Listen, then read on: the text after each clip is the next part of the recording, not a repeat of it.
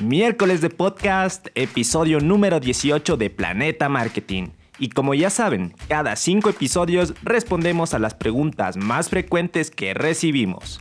Recuerda que nos puedes enviar tus preguntas y comentarios a spacemkt.outlook.com o a nuestro sitio web space-mkt.com barra podcast. En este episodio revisaremos algunas de las preguntas más frecuentes que nos han llegado sobre marketing digital. Empecemos. Bueno, la primera pregunta de hoy no es precisamente sobre marketing digital. A ver, algunas personas que nos siguen nos han preguntado, ¿por qué no hay episodios del podcast en algunas semanas?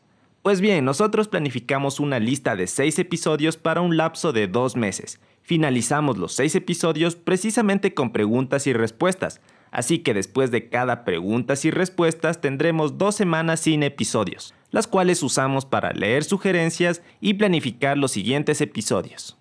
Ahora sí, algunas personas nos han preguntado qué herramientas web se pueden usar para mejorar los resultados de una estrategia digital.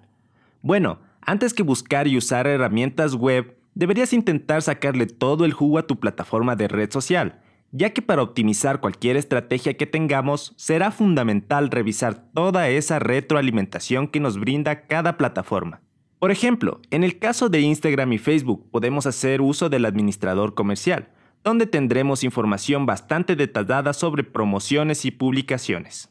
Y en el caso de Twitter, Twitter Analytics, lo importante es saber usar la información para mejorar tanto nuestras publicaciones como promociones. Como siempre digo, si ya has explorado estas opciones y consideras que más datos podrían potenciar tu estrategia, entonces es cuando deberías pensar en aquellas herramientas. Por ejemplo, en el caso de las páginas web, Google Analytics se ha convertido prácticamente en una obligación, ya que te permite tener una imagen completa de cómo funciona el flujo en tu página, tiempo de sesión, dispositivos usados, páginas más visitadas y mucho más. Otra herramienta importante para mejorar un sitio web son los mapas de calor, los cuales reflejan cómo se comportan los usuarios en tu página. Así puedes optimizar la organización y diseño de esta. La herramienta que más recomendaría para hacer esto es Hotjar, ya que es una plataforma en la que puedes optar por una suscripción gratis que es bastante completa. En el caso de redes sociales, si lo que buscas es automatizarlas y controlar todas tus redes desde una sola plataforma, tal vez deberías probar Hootsuite o Sprout Social. Antes que nada, estas son herramientas pagas que te permitirán facilitar tus procesos en redes sociales, desde calendarización de tus publicaciones hasta chatbots que te ayudarán a responder los mensajes de tus clientes automáticamente. Obviamente la utilidad de esta herramienta dependerá de tu tipo de negocio ya que en ciertas industrias la automatización y respuesta rápida son fundamentales, pero tal vez en otras la atención personalizada es más importante para el cliente a pesar de que ésta sea más lenta. Pasemos a otra pregunta que nos han hecho. ¿Debo estar en todas las redes sociales o al menos cuáles son las más importantes? La respuesta corta es no. No debes estar en todas las redes sociales, a menos que sea pertinente, como en el caso de una empresa muy grande que esté multisegmentada.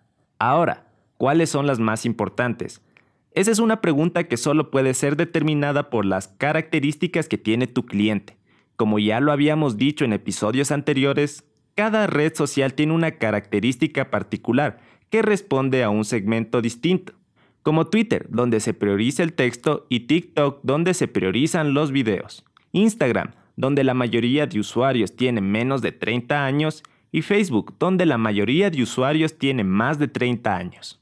Por lo general las empresas quieren tener presencia en todas las redes sociales más importantes, entre comillas, y precisamente ese es un error clásico que se comete al realizar una estrategia de comunicación, ya que hemos oído toda la vida el típico las redes sociales son gratis. Sin embargo, eso no puede estar más apartado de la realidad, por el simple hecho que las redes sociales consumen tiempo para planificar y crear contenido. Al final del día, ese tiempo que empleas gestionando redes es tiempo que pierdes para gestionar otros aspectos.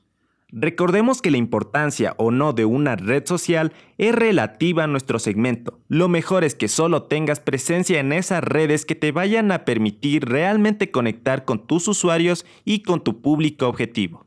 Y continuando con el tema, ahora en cuanto a anuncios, también nos han preguntado qué es mejor, Facebook Ads o Google AdWords.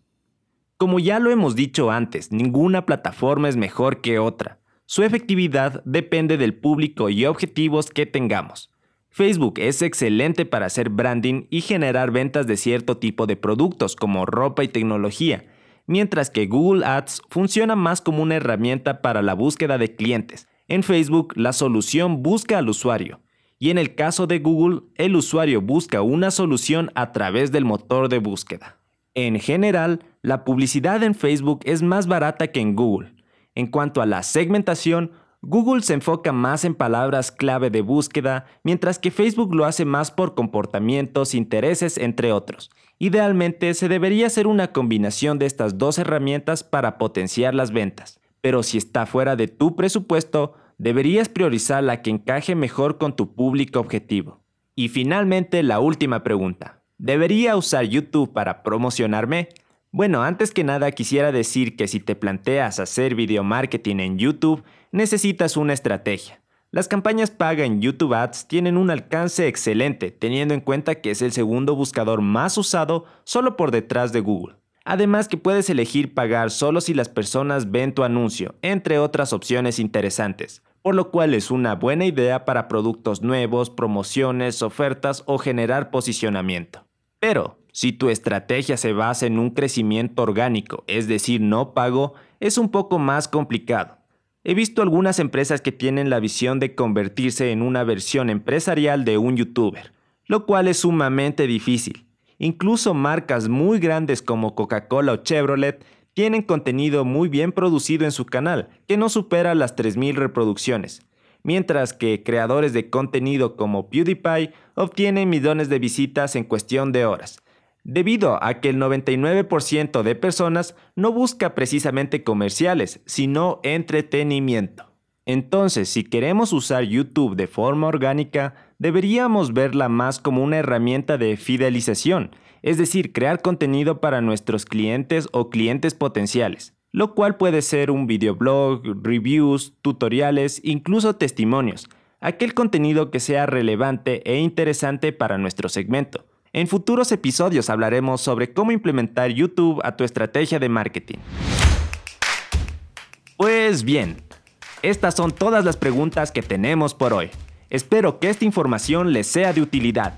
Y si te gustó el episodio, ¿por qué no compartirlo y suscribirte al podcast? Recuerda que puedes encontrar más contenido en nuestro Instagram, spaceman.es. Nos veremos en dos semanas en un nuevo episodio de Planeta Marketing. Hasta entonces.